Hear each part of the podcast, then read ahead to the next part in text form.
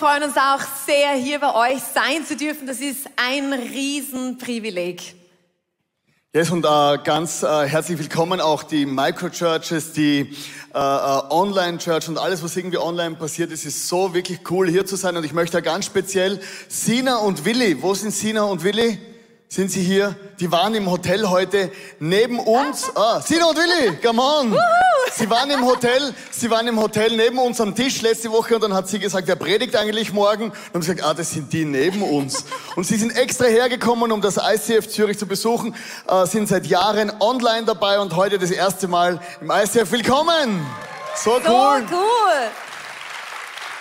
Ja, genau. Ich möchte, bevor wir einsteigen, einfach noch Leo und Susanna Bigger wirklich Danke sagen für alles, was sie die letzten Jahre auch hier reingegeben haben. Und danke euch als Team, Michi, Simon und Alex, Movement Team. Es ist so ein Privileg, mit euch connected zu sein.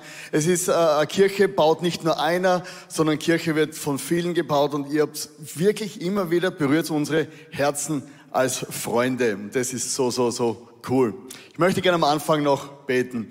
Jesus, ich danke dir, dass du heute unsere Herzen öffnest, dass du uns einfach begegnest, dass du durch uns redest und dass heute ein Moment ist, wo nicht, äh, wo man sagen, die Conference war letzte Woche, sondern heute ist der Moment, wo es einfach weitergeht, weil du bist ein Gott vom Heute, nicht vom Gestern, nicht vom Morgen, sondern du bist heute und begleitest uns in unsere Zukunft. Amen. An diesem Wochenende, also wir predigen heute zu zweit. Einfach, dass ihr wisst, also warum wir zu zweit hier stehen. Kannst du vorstellen, als das Ehepaar eine Predigt vorzubereiten, das ist ein Nightmare. Äh, also denkst du, mach ich nie mehr, mach ich nie mehr, nie mehr. Ist das immer wieder? Und wir haben ja gemerkt, also wir hören ja auf den Heiligen Geist und haben uns überlegt vor einigen Wochen, was soll man predigen? Und haben gedacht, was, was willst du den verwöhnten Ohren von Zürich mitbringen? Und dann habe ich gesagt, Ilana, keine Ahnung, ich habe viel hebräische Nuggets, alles rausgesucht. Und dann hat sie gesagt, okay, wir, wir reden über die Hochzeit. Hochzeit. Und dann habe ich am Wochenende gehört, also auf der Conference Your Kingdom Come und wir haben viel über Hochzeit, Braut, Zukunft, Your Kingdom Come gehört und heute möchten wir mit euch über äh, die Hochzeit reden. Ich weiß nicht, ob du gerne auf Hochzeiten gehst. Ich war gern auf meiner Hochzeit und danach, wenn ich nichts zu tun habe, ganz ehrlich gesagt, gehe nicht so gern hin. Es ist irgendwie, jetzt wiederholt sich alles. Ich liebe alle Ehepaare, die heiraten, aber ich muss ganz ehrlich sagen, ich bin gerne etwa jemand, der etwas tut und nicht nur Gast. Und wir haben ja so unsere Hochzeitstraditionen in der Schweiz und äh, in, in, in, in der Schweiz, also in Österreich, genau, wir sind die, wo sind wir? Schweiz, genau. Und ja, wir waren ja mal, na gut. Ähm, und wir waren mal von, äh, haben von einer Hochzeit gehört von einer guten Freundin von uns und sie hat orientalischen Hintergrund und hat in der Schweiz geheiratet. Und im orientalischen Hintergrund ist ja so, man kommt gerne ein bisschen zu spät. Also die Braut kommt ein bisschen zu spät und dann, du weißt ja, wie das ist, in der Schweiz das Wort zu spät kommen wird schon schwierig, oder? Da kulturell alles falsch gemacht. Und dann, die Leute sitzen in der Kirche, warten, sie, ah, die Braut kommt, die Braut kommt. Du denkst, ah, sie kommt, sie kommt fünf Minuten, zehn Minuten, Viertelstunde, 20 Minuten, 30 Minuten, eine Stunde.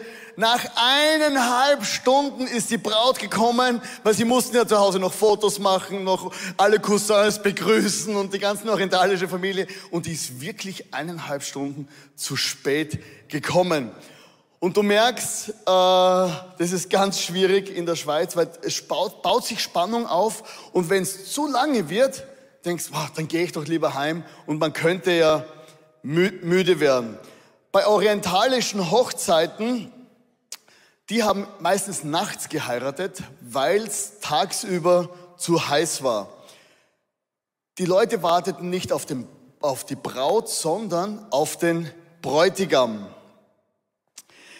Die Braut wird vom Bräutigam nach Hause geholt, also quasi die wird abgeholt und alle warten und weil es heiß ist, weil man spät macht, haben die Brautjungfern sich vorbereiten müssen und mussten damals äh, Öllampen vorbereiten. Aber man nahm solche Öllampen und sagt, okay, falls der Bräutigam wirklich auf sich warten lässt, dann brauchen wir ja Licht, weil die Straßenbeleuchtung vor 2000 Jahren war recht spärlich in Jerusalem oder da unten halt. Und man hatte Öllampen vorbereitet. Und wenn wir jetzt schauen, die Hochzeit, äh, äh, das Bild von der Hochzeit äh, nimmt Jesus ganz oft mit. Und wenn wir schauen, am Ende der Zeit, wenn alle Bücher zugehen auf dieser Welt, gehen wir auf eine Hochzeit zu mit Jesus. Also du und ich, ob du es glaubst oder nicht, wir steuern auf eine Hochzeit zu mit Jesus. In Offenbarung 19, Vers 7 steht, lasst uns fröhlich sein und jubeln und ihn ehren, denn die Zeit für das Hochzeitsmahl des Lammes ist gekommen und seine Braut hat sich vorbereitet. Und genau dieses Bild von der Hochzeit, das nimmt Jesus als ein Gleichnis, während er zu seinen Jüngern spricht. Und das möchten wir jetzt gemeinsam lesen. Das Gleichnis von den zehn Brautjungfern. Wer kennt's? Ah, doch einige. Gut, gut, gut, gut. Man kann das Himmelreich auch am Beispiel der zehn Brautjungfern erklären, die ihre Lampen nahmen und dem Bräutigam entgegengingen. Fünf von ihnen waren töricht und fünf waren klug. Die fünf Törichten nahmen kein Öl für ihre Lampen mit, doch die fünf anderen waren so umsichtig, zusätzliches Öl mitzunehmen. Und als sich der Bräutigam dann tatsächlich verspätete, legten sich alle hin und schliefen. Um Mitternacht wurden sie von dem Ruf aus dem Schlaf gerissen. Seht, da, da kommt er, der Bräutigam. Geht und begrüßt ihn. Und rasch standen alle Brautjungfern auf und machten ihre Lampen zurecht. Da baten die fünf Törichten die anderen, gebt uns doch ein wenig von eurem Öl ab, sonst erlöschen unsere Lampen. Doch diese erwiderten, wir haben nicht genügend Öl für uns alle. Geht und kauft euch welches. Aber während sie noch unterwegs waren, um Öl zu kaufen, traf der Bräutigam ein.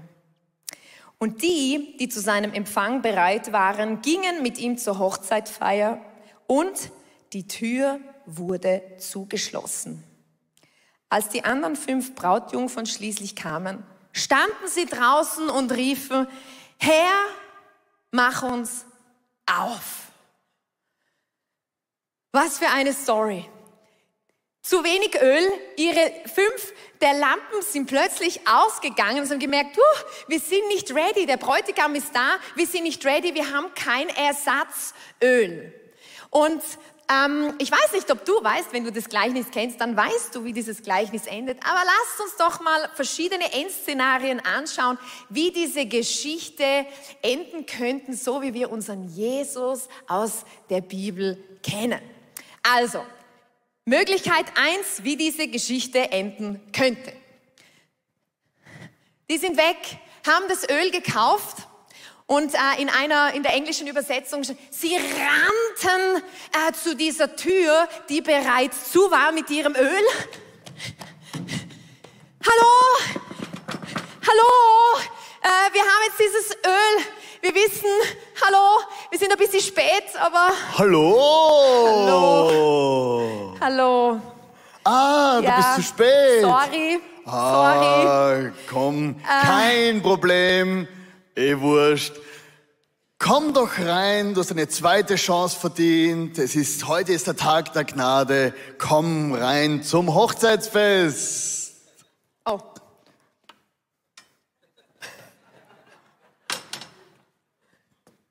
So, wie gefällt euch dieses Ende? Oder ein gnädiger Gott, der eine zweite Chance gibt, der immer wieder ready ist, zu vergeben, gnädig zu sein und uns anzunehmen. Das Problem ist, das ist nicht das Ende, wie es in diesem Gleichnis steht. Okay, Endszenario 2. Brautjungfern, oder? Kommen wieder gerannt. Hallo, hallo, äh, wir haben jetzt das Öl. Weiß, wir sind ein bisschen spät. Hello, from the other side. ja, hallo. Sorry, sorry. Hey, Sorry. wieder zu spät. Ja. Haben die anderen nicht geteilt mit dir? Kein Öl? Nein. Mädels, Ich habe haben- euch gesagt, habe hab ich euch nicht erklärt? Ihr müsst teilen. If you have a need, plant a seed. Äh, du musst weitergeben. Äh, du musst in die Kirche investieren. Und jetzt habt ihr nicht geteilt und eure anderen Mädels sind alleine ohne Öl. Also, raus mit euch, rein mit euch.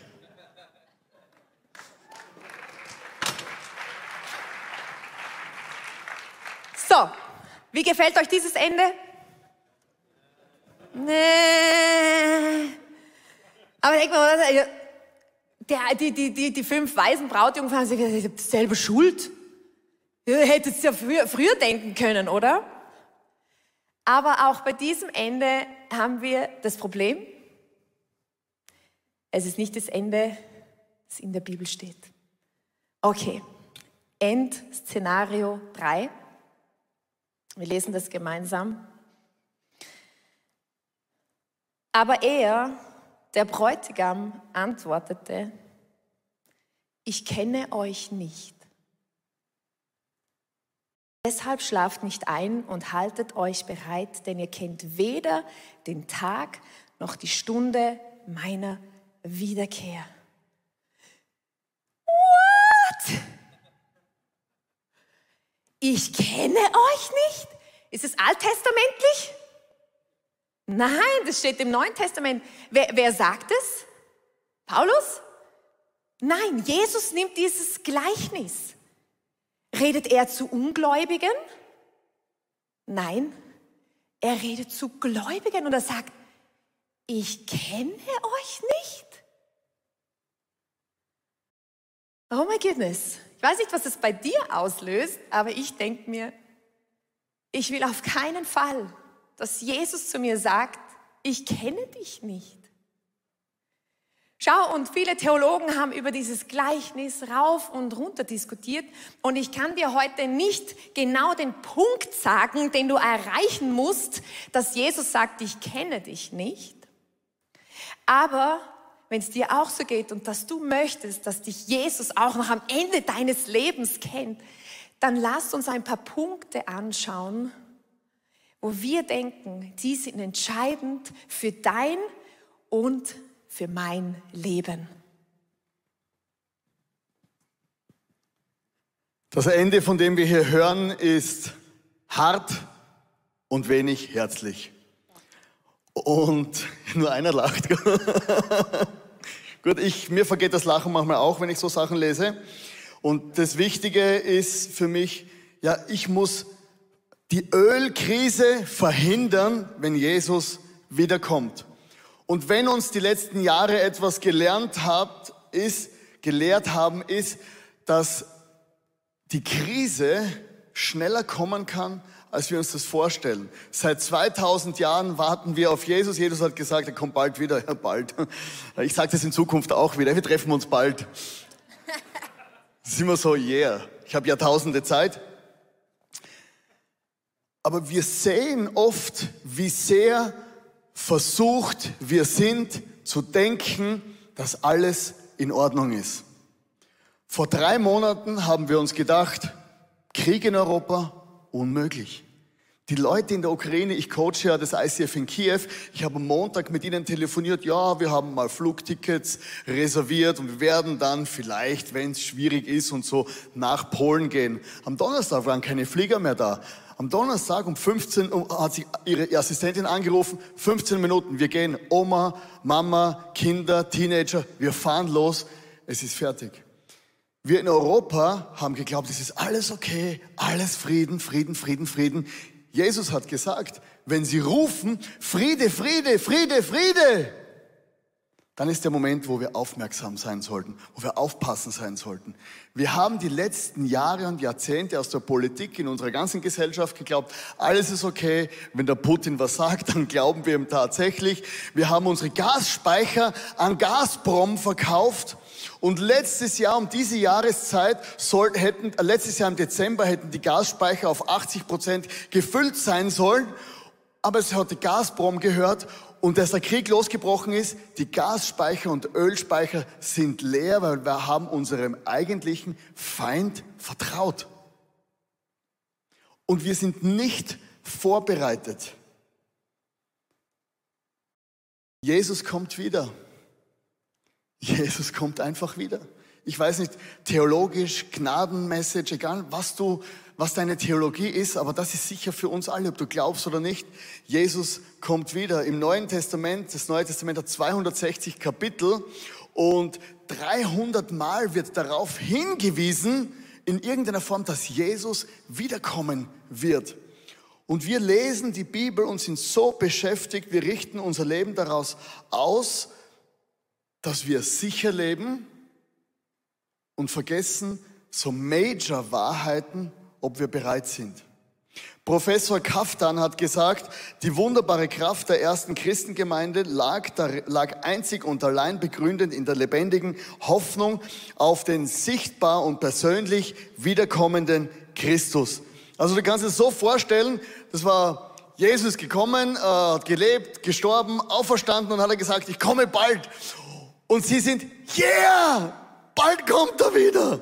Oh, morgen stehen da früh auf, heute kommt Jesus, ich bin ready oder, und, oder get free und Sünden bekennen und yeah, heute kommt er wieder. Okay, doch nicht. Nächsten Tag aufgestanden, er hat ja gesagt, er kommt gleich wieder. Und sie haben ihm geglaubt. Sie haben so gelebt. Was, was all in? Was ist das für eine Frage? Wir gehen all in, wir verkaufen alles, wir investieren alles, wir gründen Kirchen Maximum, wir gehen bis ans Ende der Welt, egal was es kostet. Wir werden zu Tode gefoltert, weil er kommt ja ja. Mitten in der Folterung, Haut abgezogen, Bartholomäus. Jesus wird gerade wiederkommen, jetzt erlöst er mich. Gut, hat sich ein bisschen die Länge gezogen. Er ist dann gestorben. Und so haben die Leute gelebt. Okay, auf in die Arena, Löwe, komm, Jesus kommt, der kommt sicher, bevor mich der Löwe frisst. Okay, sich nicht ausgegangen. Ist dann auch dem Heiland begegnet, im Maul des Löwen. Und die Menschen haben so gelebt. Die fünf Brautjungfern haben das Selbstverständlichste nicht getan. Das Selbstverständlichste, das jeder wusste, Öl mitnehmen, damit, wenn es dunkel wird, dass es Licht gibt. Unsere Politik hat uns gezeigt, dass wir manchmal unglaublicherweise die wichtigsten Dinge übersehen. Du schaust in diese Gesellschaft rein und denkst da, es kann doch, wenn ich deutsche Politiker und wenn ich die ganzen, also ich, mich interessiert das ganze Zeug, wenn ich dann Markus Lanz diese Talks sehe und wenn du dann Top-Politiker, Doktoren, ausgebildete Professoren und so und ich mit Hauptschulabschluss, hör denen zu, denke, ah, verstehe ich, du hättest es doch wissen sollen. Du hättest also, du hast dir studiert. Ich habe dir mein Vertrauen gegeben, dass du schaust, dass bei mir warm ist, dass ich die Heizung eindrehe und russisches Gas fließt. Oder irgendein Gas, mir ist egal, von wo es kommt, Hauptsache warm. Und das ist die Gefahr in unserem Leben, dass wir die einfachsten Dinge übersehen. Ja, eine Ölkrise verhindert unserem Leben. Und das Zweite ist einfach, dass wir immer wieder diesen Ölstand in unserem ganz persönlichen Leben überprüfen. Was bedeutet das? Was bedeutet dieses Öl? Was bedeutet es, kein Öl mehr zu haben, dass einem das Öl ausgeht? Es ist ja oft so, wenn du Jesus kennenlernst, du startest unglaublich dynamisch, verliebt, begeistert. Oder wie bei der Hochzeit, wenn du auf die Braut wartest, da ist so eine Spannung in der Luft. Oh. Aber wenn es dann ein bisschen dauert, ist dann so, äh, äh, jetzt äh, können Sie dann schon mal kommen. Ne? Und so ist es auch oft, wenn wir mit Jesus unterwegs sind, oder? Dinge werden selbstverständlich, Dinge werden gewöhnlich und wir vernachlässigen die selbstverständlichsten Sachen in unserer Beziehung zu Jesus. Ich weiß nicht, wie es dir geht, aber manchmal nimmt man dann plötzlich Dinge für selbstverständlich. Manchmal wird Bibellesen ein bisschen langweilig. Man kennt es schon, schon 5000 Mal gelesen. Man fängt an, das zu vernachlässigen. Es ist plötzlich nicht mehr ganz so interessant. Und wir hören auf, selbstverständlichste Dinge zu tun, die uns nahe bei Jesus halten. Wann kennt man jemanden? Wann kennt man jemanden wirklich? Wenn man Zeit investiert, wenn man Zeit verbringt miteinander, wenn man die Herzen teilt, wenn man nah am Herzen ist des anderen. Das ist mal das eine. In diese Beziehung jeden Tag investieren. Das ist oft herausfordernd, wenn es dann länger dauert. Sind wir eh, oder am Anfang, du heiratest, denkst, boah, das ist mein Traummann. Wir sind so ähnlich. Wir denken gleich, wir sind gleich, wir haben dieselbe Vision und alles. Dann bist du eine Woche verheiratet, denkst, mein Güte, das habe ich einen Tag geheiratet. True Story. Bei euch natürlich nicht, ne? Nur bei uns. Und oft die Herausforderung, das Spannungsfeld ist, dass die Erwartung, dieses, Jesus hat gesagt, er kommt bald. Und wir haben ein Gefühl für bald, unser bald, oder? Wann das Jesus kommen sollte, ist auf dieser Seite. Dieses, ja, das ist meine Erwartung, was bald bedeuten könnte. Jetzt sind wir aber schon über 2000 Jahre später und dieser Jesus ist immer noch nicht da. Also dieses bald hat wirklich von den Erwartungen von den Leuten, äh, äh, das hat sich unterschieden, verstehst du? Und da, genau da drin entsteht so eine Spannung. Und genau in dieser Spannung laufen wir Gefahr, müde zu werden, einzuschlafen, Dinge zu vernachlässigen. Der Punkt ist der, alle zehn Brautjungfern sind eingeschlafen, alle zehn. Aber als es dann hieß, der Bräutigam ist da, hey, fünf, die waren, zack, die waren wach, die waren sowas von ready, weil die hatten daran gedacht, ihr Öl, ihr Nachfüllöl mitzunehmen. Es hat sie nicht überrascht. Sie waren auch müde. Sie sind auch eingeschlafen, weil es länger gedauert hat, als sie angenommen haben. Aber sie waren vorbereitet. Sie waren vorbereitet. Was bedeutet denn nun dieses Öl für unser Leben? Also ich habe zu Hause keine Öllampe. Aber in der Bibel, wenn es um Öl geht, ist es eigentlich immer ein Bild für den Heiligen Geist. Wenn wir unser Leben Jesus übergeben, dann heißt das, dieser Heilige Geist äh, Teil von uns wird, dass der in uns lebt. Und was mich extrem begeistert ist, ist, du kannst ja nicht meine Gedanken lesen, oder? Wenn ich was denke, du weißt es nicht, außer ich sag's dir. Und das heißt immer, ja, wir sollen die Gedanken Gottes herausfinden, wir sollen den Willen Gottes tun. Ja, okay, wie kann ich das dann herausfinden? Und die Bibel sagt uns, dass der Geist von Gott in uns lebt. Und mein Geist weiß, was ich denke. Und jetzt lebt dieser Geist Gottes in mir. Das bedeutet, wir haben Zugang zu dem, was Gott denkt. Weil der Geist Gottes weiß, was Gott denkt. Wie unglaublich ist das? Aber die Frage ist, leben wir ein geisterfülltes Leben jeden Tag?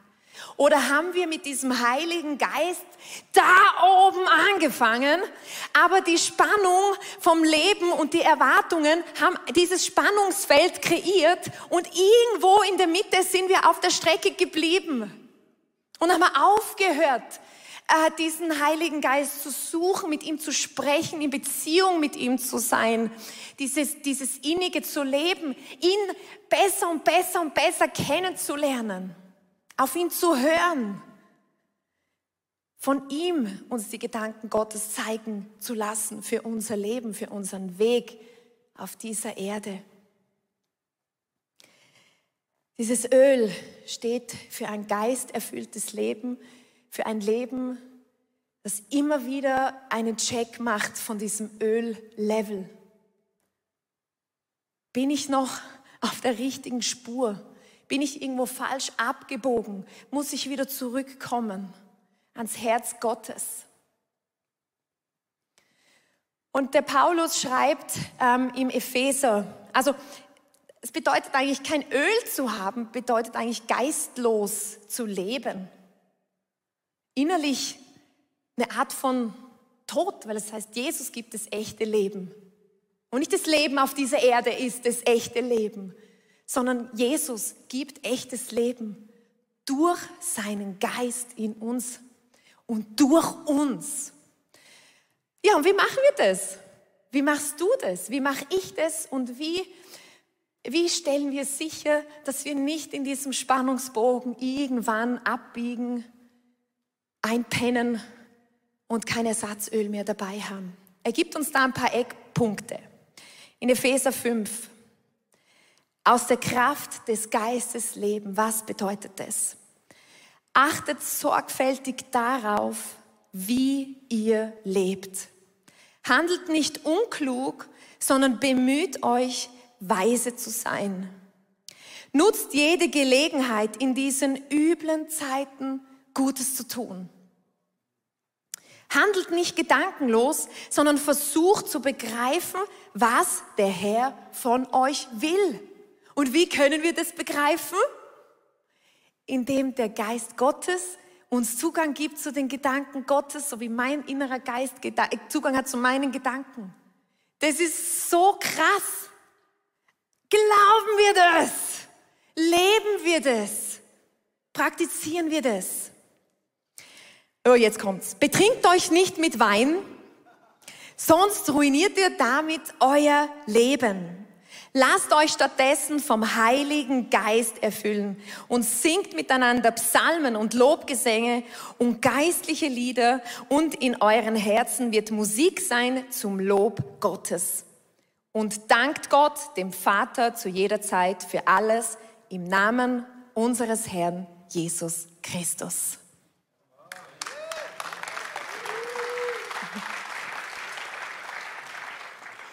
Ich habe darüber nachgedacht, was hier steht. Betrinkt euch nicht mit Wein. Ich komme ich komm, ich komm aus einem Weinanbaugebiet, muss darüber nachdenken. Betrinkt euch nicht mit Wein heißt berauscht euch nicht. Die meisten Menschen trinken, ich sage nicht genießen, äh, sondern trinken, um sich abzulenken. Unser Körper ist ausgelegt auf Dopamine, die uns berauschen. Social Media kann dich berauschen, Geld kann dich berauschen, Karriere kann dich berauschen, Gier kann dich berauschen, ein anderer Mensch kann dich berauschen und es sind so viele Dinge, da steht, berauscht euch nicht.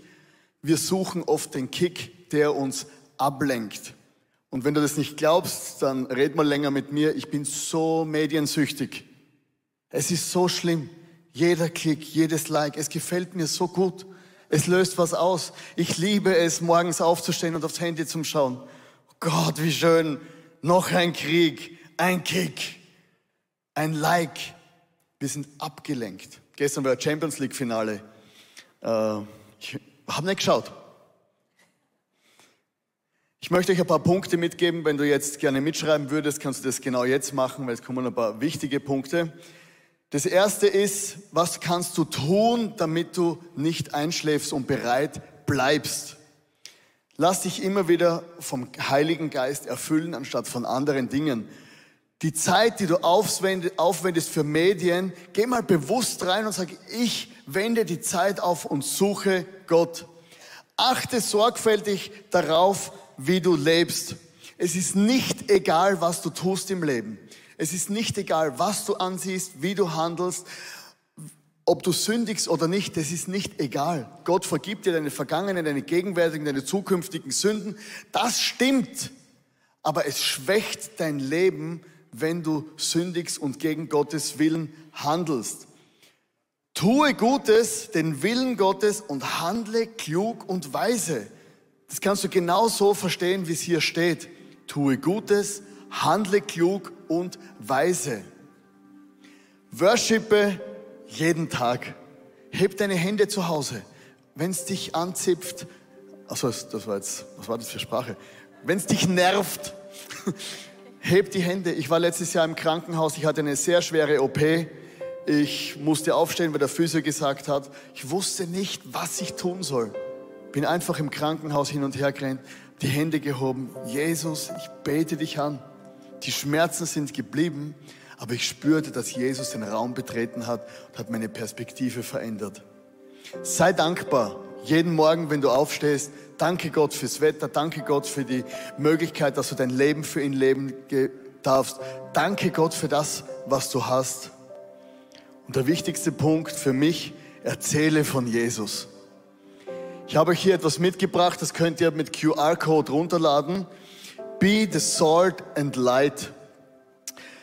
Das ist ein Wallpaper, das kannst du auf dein Handy laden Und sei Salz und Licht. Jedes Mal, wenn ich das anschaue, denke ich mir, heute möchte ich Salz und Licht sein in dieser Welt. Und weißt du, was passiert, wenn du Menschen von Jesus erzählst, wenn du Gutes tust, wenn du hilfst? Du gibst weg und übernatürlich füllt Gott dich wieder neu. Die Ilana war gestern hier in der Mikro und eine Frau hatte zu wenig Geld dabei, um ihre Rechnung zu bezahlen und sie hat gesagt, ich möchte gerne ihre Rechnung bezahlen. Und diese Frau hat gesagt, sie müssen, sie kommen bestimmt in den Himmel. Sie hat sie umarmt und die Ilana konnte ihr von Jesus erzählen. Und es war eine einfache Begegnung in der Migro. Und die Frau hat sie umarmt und hat gesagt, hey, du hast, du hast mein Leben verändert heute. Und die Ilana ist nach Hause gekommen. Die Frau war gesegnet. Aber die Ilana ist nach Hause gekommen und gesagt, ich bin so erfüllt. Ich war letzte Woche in Wien am Hauptbahnhof bin mit äh, unseren Freunden aus der Ukraine und habe gesagt, hey, lasst uns schauen, was wir tun können. Und wir sind hingegangen und haben einfach irgendwelche Leute angeredet. Hey, von wo kommst du? Alle aus der Ukraine, junge Frauen, kleine Kinder. Und wenn ich dann dort bin, da blutet mein Herz, weil das Herz von Jesus auch blutet, wenn er das sieht. Und ich habe mit den Leuten geredet. Wir haben eine Frau, die zurückgeht nach Kiew, haben mir die Hände aufgelegt, haben für sie gebetet.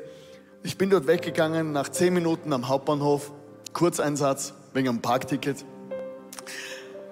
Und wir sind alle drei weggestampft wie die Missionare, erfüllt von der Liebe Gottes. Und weißt du, wenn du von Jesus erzählst, wenn du von, für Jesus lebst, wenn du dich einsetzt, wenn du kleine Dinge tust im Alltag, worshipen, Gutes tun, beten für andere Menschen, in diesem Moment übernatürlich erfüllt Gott dich. Das ist wie ein Kanal, das Wasser rinnt rein und wieder raus und nimmt deine Probleme mit. Und das möchte ich dich einfach ermutigen, dass wir durch kleine Aktionen unser Feuer am Brennen halten. Wenn du ein Feuer zu Hause hast, du wirfst immer nur ein Stück Holz rein, damit es wieder brennt. Wir haben heute gehört über diese Lampen und wenn ich das höre, denke ich mir, Jesus, irgendwie, keine Ahnung, wie das funktioniert. Ich weiß auch nicht, wie Pfingsten funktioniert, aber ich weiß, es funktioniert übernatürlich. Und ich möchte euch einfach ermutigen, auch zu Hause, online, dass ihr ganz einfach eure Augen jetzt zumacht und dass wir sagen, Jesus, wir möchten bereit sein und dir begegnen. Ich, René Schubert, hier auf der Bühne, ich brauche vor allen anderen diese Erfüllung von Gott. Ich bin hungrig nach diesen Dingen. Ich bin hungrig nach dieser Erfüllung vom Heiligen Geist. Und ich finde es schrecklich, dass ich so abgelenkt bin oft. Ich finde es schrecklich, wie viel Zeit ich vergeude in meinem Leben. Wo, wo doch dieser Jesus jeden Tag für uns hier ist, uns neu begegnen will. Heiliger Geist, und ich möchte dich einfach bitten, dass du jetzt diesen Raum erfüllst, dass du unsere Herzen erfüllst, dass du diesen Online-Raum erfüllst, diesen Micro-Church-Raum erfüllst. Jesus, und wir sind hier vor dir, ich beuge meine Knie vor dir und ich bitte dich einfach, Vater im Himmel, dass du den Himmel aufmachst. Dass du alles wegbrennst in unserem Leben, dass du alles wegbrennst, dass du es ablenkt von dir, dass alle Fame, alles, wo wir denken, wir sind so gut, alle Karrierepläne, alles Geld, alle falschen Sicherheiten, alle Süchte, alle Unmoral in unserem Leben, alle Medienabhängigkeit, dass du das wegbrennst mit deinem Feuer und dass du uns erfüllst mit deinem Heiligen Geist. Jesus, wir wollen einfach in dieser Zeit, wo wir leben, wir wollen nicht dumm sein, wir wollen nicht töricht sein, wir wollen nicht unseren Öl- und Gastank ausleeren lassen und denken, es funktioniert, irgendwie wird es schon gehen. Jesus, eines Tages möchte ich vor dir stehen und einfach meinen Lauf vollendet haben bitte dich, Heiliger Geist, komm du. Wow, was für eine Message. Wenn du dich persönlich angesprochen fühlst und weitere Schritte in diesem Thema gehen möchtest, lass es uns wissen. Wir würden dich sehr gerne auf deiner Reise begleiten. Auf icf-rheinmain.de findest du alle weiteren Infos, damit du auf deiner Reise mit Gott am Ziel ankommst. Wir freuen uns auf dich. Bis zum nächsten Mal.